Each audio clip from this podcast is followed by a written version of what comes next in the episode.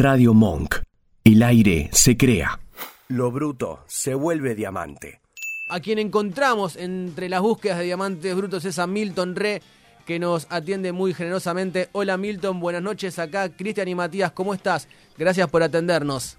Hola Cristian, hola Matías, hola a toda la, la, gente hermosa de Radio Monk y bueno, amigos de Diamantes Brutos que están escuchando en este momento, un placer estar en contacto con ustedes. Milton, ¿siempre tuviste eh, en tu genética, digamos, en tu ADN, la, la pulsión por hacer reír, por, por ser animador de, de, fiesta, de momento? La verdad que yo creo que es una pulsión que viene ya en la sangre, porque mi viejo es locutor de toda la vida, no recibido, pero es locutor de toda la vida de radio, eh, actor, músico, y, y eso un poco lo hereda de mi abuelo, mi abuelo un cantante de tangos que cantaba en la ciudad de Tres Arroyos y, podría haber cantado mucho más eh, cuando se presentó Feliciano Brunelli, la orquesta típica de Feliciano Brunelli en la ciudad de Tres Arroyos y, y bueno, él dejó pasar la oportunidad, ¿no? Creo que era también un momento, una época y, y, se tomaban otro tipo de decisiones, pero creo que sí, que ya es algo con lo que uno viene incorporado, ¿no? Es como el chip eh, innato, no, pero nato sí. Eh, la verdad que es algo que, que, me gusta, que lo disfruto, que me apasiona y que bueno, también se ve todos los días, de lunes a viernes en, en Rock and Pop 95.9 con, con Beto Casella y en Nadie Nos Para. Y en esos primeros años de infancia y también en la adolescencia, Milton, ¿cuál fue tu consumo cultural? ¿Qué fue lo que te fue forjando eh, a, a, nivel artístico? Eh, tengo mucha cultura, si se quiere, y también ignorancia, ¿no? Porque uno no, no es que se las sabe todas. Pero sí tengo mucha cultura musical, eh, gracias a mi, a mi viejo que escuchaba música de los 80 a los 90 y hasta el día de hoy lo sigo escuchando y me sigue emocionando alguna que otra canción. Eh, y después, bueno, también la cultura del teatro, ¿no? Yo lo veía a mi papá ensayar las obras de teatro y, y por ahí al, al, director de esa obra de teatro le decía, no, pero para, yo con 6, 7 años levantaba la mano. Hmm. Y me decían, ¿qué querés?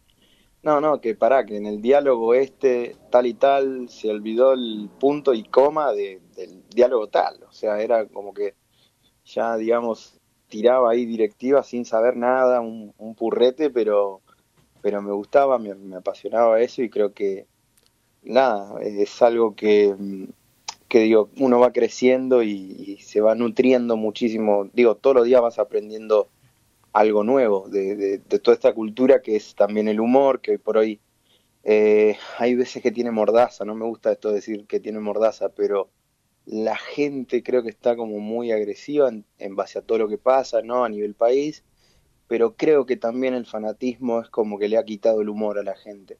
Me parece que la gente que, que por ahí te encontrás un fanático y no le gusta lo que haces, y bueno, está bien, no le gusta lo que haces y, está en todo su derecho pero ya el hecho de, de empezar a insultar o empezar a decir, ah, a vos te paga tal o a vos te, te mantiene tal, es como que eso en ese sentido se, se ha perdido la línea del humor y, y, bueno, creo que nada, espero que no, que no siga pasando, que no se nutra eso, ¿no? Justamente, de que, de que no perdamos el humor.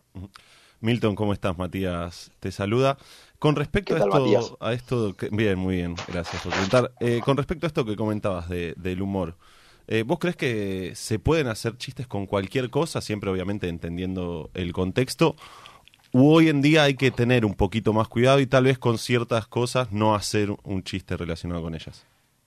Yo creo que el humor está, eh, si nosotros hacemos la, la vista gorda o la vista a un lado de, che, no, el humor verde no va más, el humor negro no va más, el humor eh, bizarro o border, como si se, se lo quiere llamar, de, del bananero, que, que, que, es un tipo que inventó lo viral antes que, que existiera lo viral e inventó eh, compartirse un video antes que existiera YouTube. Digo, uh -huh. estoy hablando de una persona que es inteligentísima. Sí y que quizás hoy por hoy está pasando y está sufriendo esto, eh, creo que hay un humor selectivo. Hay un humor que la gente, bueno, elige qué consumir porque hay millones de plataformas, eh, millones de plataformas, no, millones de, de, de videos, de contenido y, muchísimas plataformas. Eh, creo que eso está buenísimo, que, que sea muy variado y que cada uno diga, bueno, ¿sabes qué? Tengo ganas de ver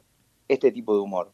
Ahora, en, mi caso particular, yo te digo la verdad, el tema del humor político, te pongo un ejemplo, eh, en el cual existe grieta, en el cual si uno hace un tipo de, humor tirando hacia, una cierta corriente, te van a venir a criticar los de la otra corriente, ¿no?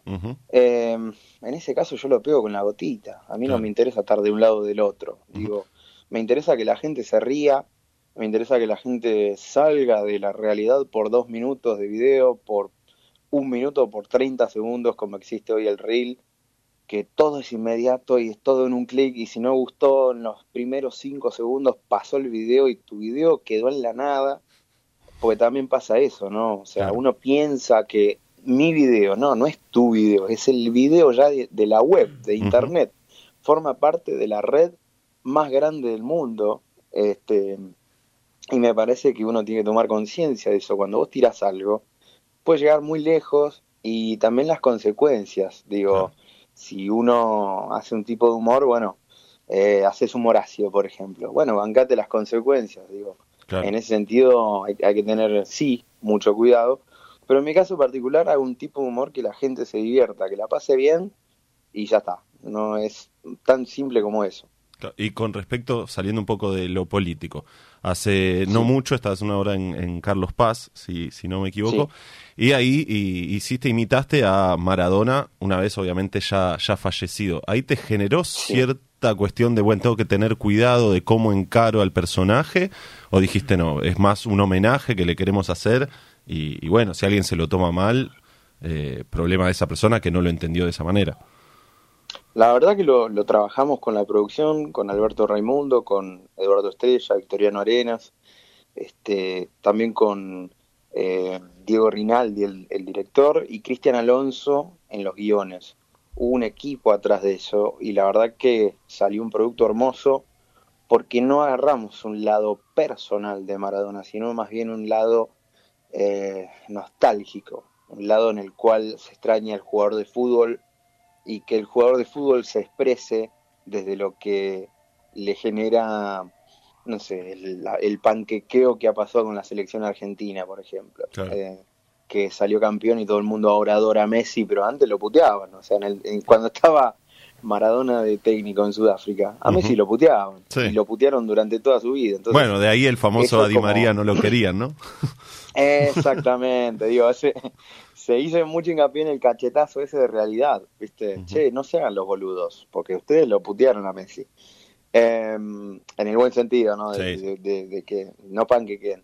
Y después también en el hecho de que, bueno, eh, le hubiera gustado despedirse de la gente, le hubiera gustado darle un beso y un abrazo a todos y cada uno por cada provincia de la Argentina. Digo, se trabajó más por ese lado. Después, si me preguntás por lo que se hizo en el verano, que de hecho me hace una nota primicia allá y me pregunta por eso, yo creo que es, eh, van cada uno como encara un, personaje, un proyecto o una representación de la persona.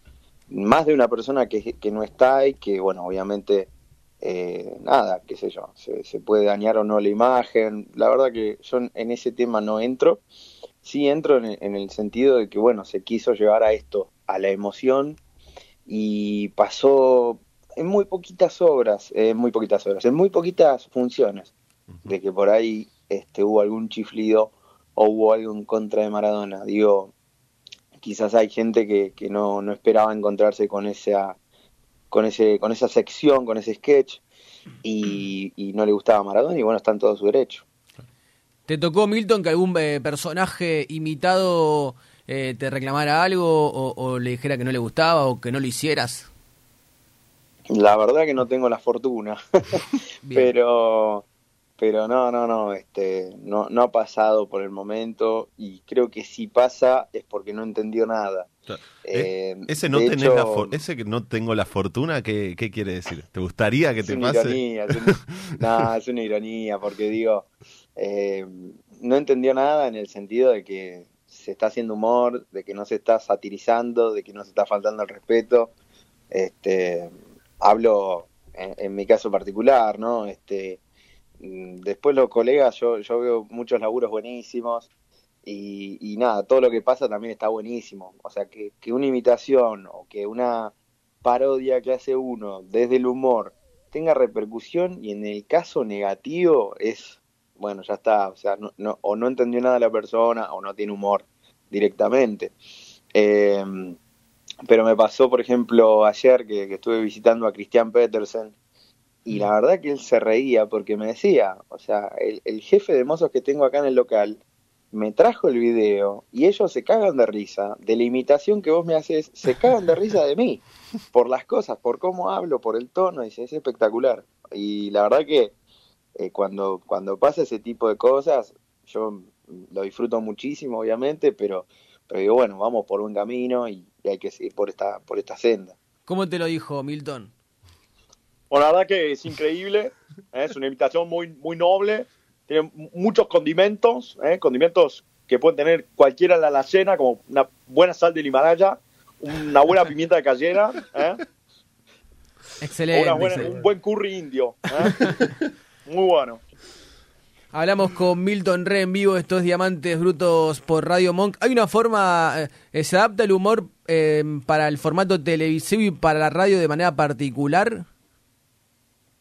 ¿En qué sentido? En, la apuesta artística, digo, o sea, o, en cuanto al chiste, a, lo que hace reír es lo mismo. Yo creo que en televisión se cuida muchísimo de lo que se dice, eh, está mucho más elaborado, pero también, ojo, porque en radio está pasando hoy de que está la camarita, y de que te ven tomando una taza de algo y, che, ¿por qué no? ¿Qué está tomando? Es interminable lo que toma, no termina de tomar más eso en la taza. ¿Y por qué tiene esa taza? ¿Y por qué tiene ese buzo? ¿Y dónde, de, de, dónde es ese buzo? Pero escuchame, ¿tiene el buzo de la dignidad? Uh, quiero ese buzo, ¿dónde está ese buzo? ¿Dónde lo encuentro? Y es así, es, es un, un porqué, como cuando eras, eras chico, interminable, eh, que está pasando en la radio por hoy y que obviamente yo vengo de la vieja escuela de la radio que estaba el operador, que hacía de telefonista, o estaba el, productor, el operador, el conductor de radio y ya está. O sea, no, no había ni, ni cámara, no había ni streaming, no había ni, ni transmisión en vivo por YouTube, digo. Pero, pero bueno, son las nuevas épocas, hay que adaptarse.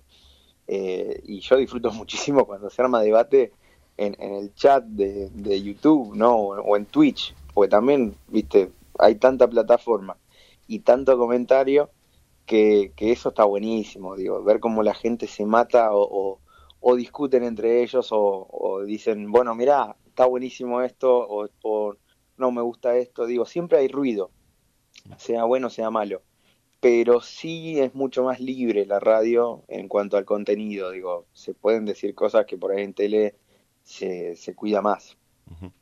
Y esta adaptación a vos en particular te, te costó, igual que, en tus comienzos, por lo que tengo entendido. Eh, de hecho, pasaste por un par de casting en los cuales no quedaste eh, eh, durante algunos años y después sí pudiste ingresar al ámbito laboral y al ámbito televisivo y, y, radial. ¿Costaron esos primeros tal vez rechazos, entre comillas? Yo creo que si vos vas a buscar algo, el no ya lo tenés.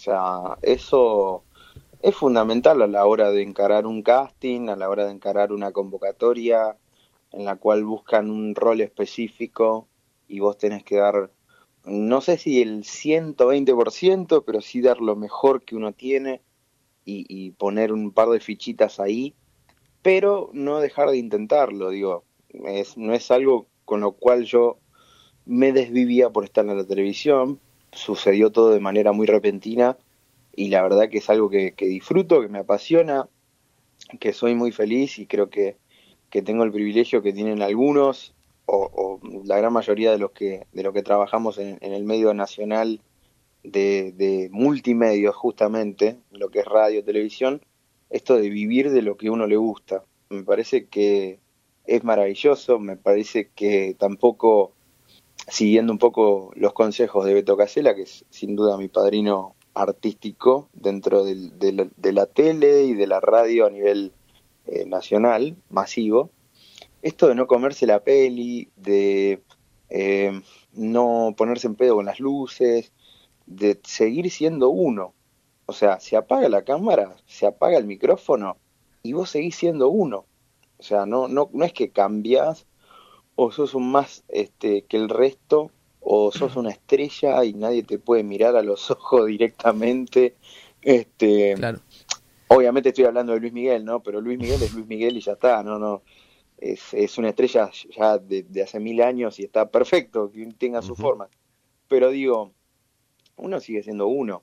No es que cambias o, te, te cambia la vida a 360, eh, perdón, 180 grados, ¿viste? No, seguís siendo uno y tranquilo y con tus amigos y con tu familia y por ahí te cuidas de decir cosas o, o de hacer cosas este que por ahí la gente no sé los amigos la familia pueden hacer y vos che bueno me tengo que cuidar pero pero en mi caso no pasa digo yo sigo siendo sigo, insultando a veces cuando pasa un taxi y me, y me, y me moja este o cuando se me va el bondi o cuando no llegué a un lugar y, oh, puta madre, estoy llegando tarde.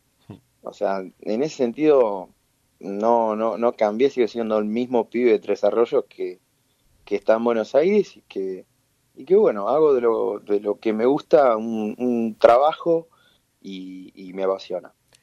Milton Re en Diamantes Brutos. Milton, te pedimos un picado de personajes, puede ser para eh, redondear la entrevista.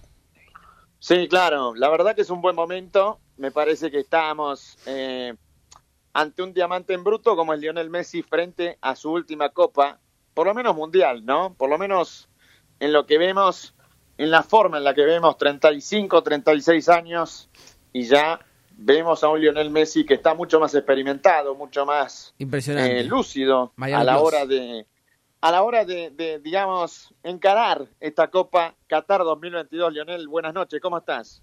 La verdad que, que muy contento acá con, con Matías, con los chicos de, Diamante Bruto.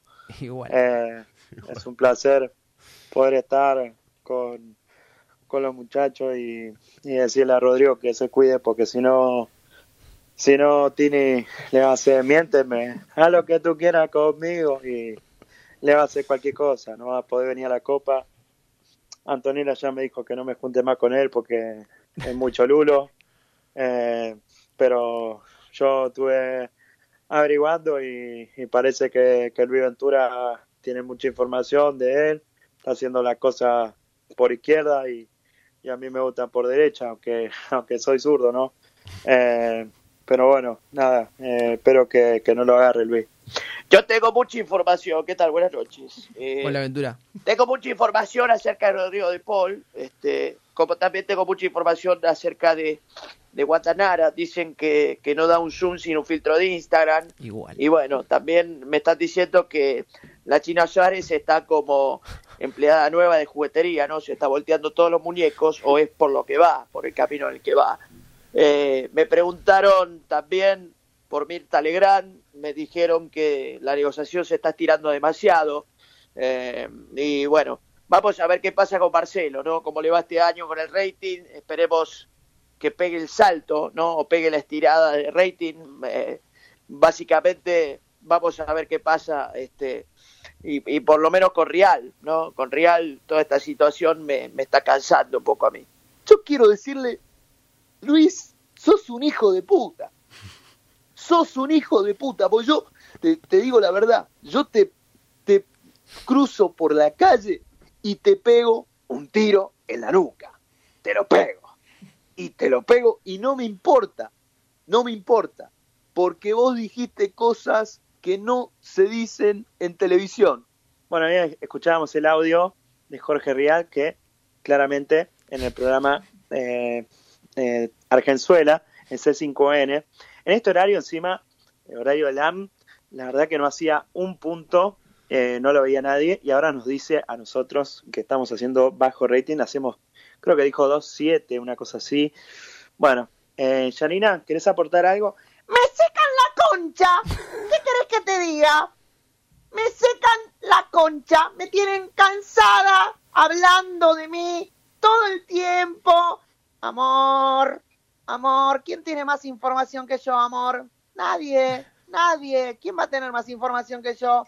Así que bueno, chao chicos, me secan la concha. Impresionante. Un aplauso para Milton Rey, la verdad. Increíble. Espectacular y tiene muchísimos más personajes, todavía mucho más, pero muchos de verdad. Sí, en el 86 lo teníamos te pibe. Mamita. Una locura este muchacho. Es una cosa impresionante.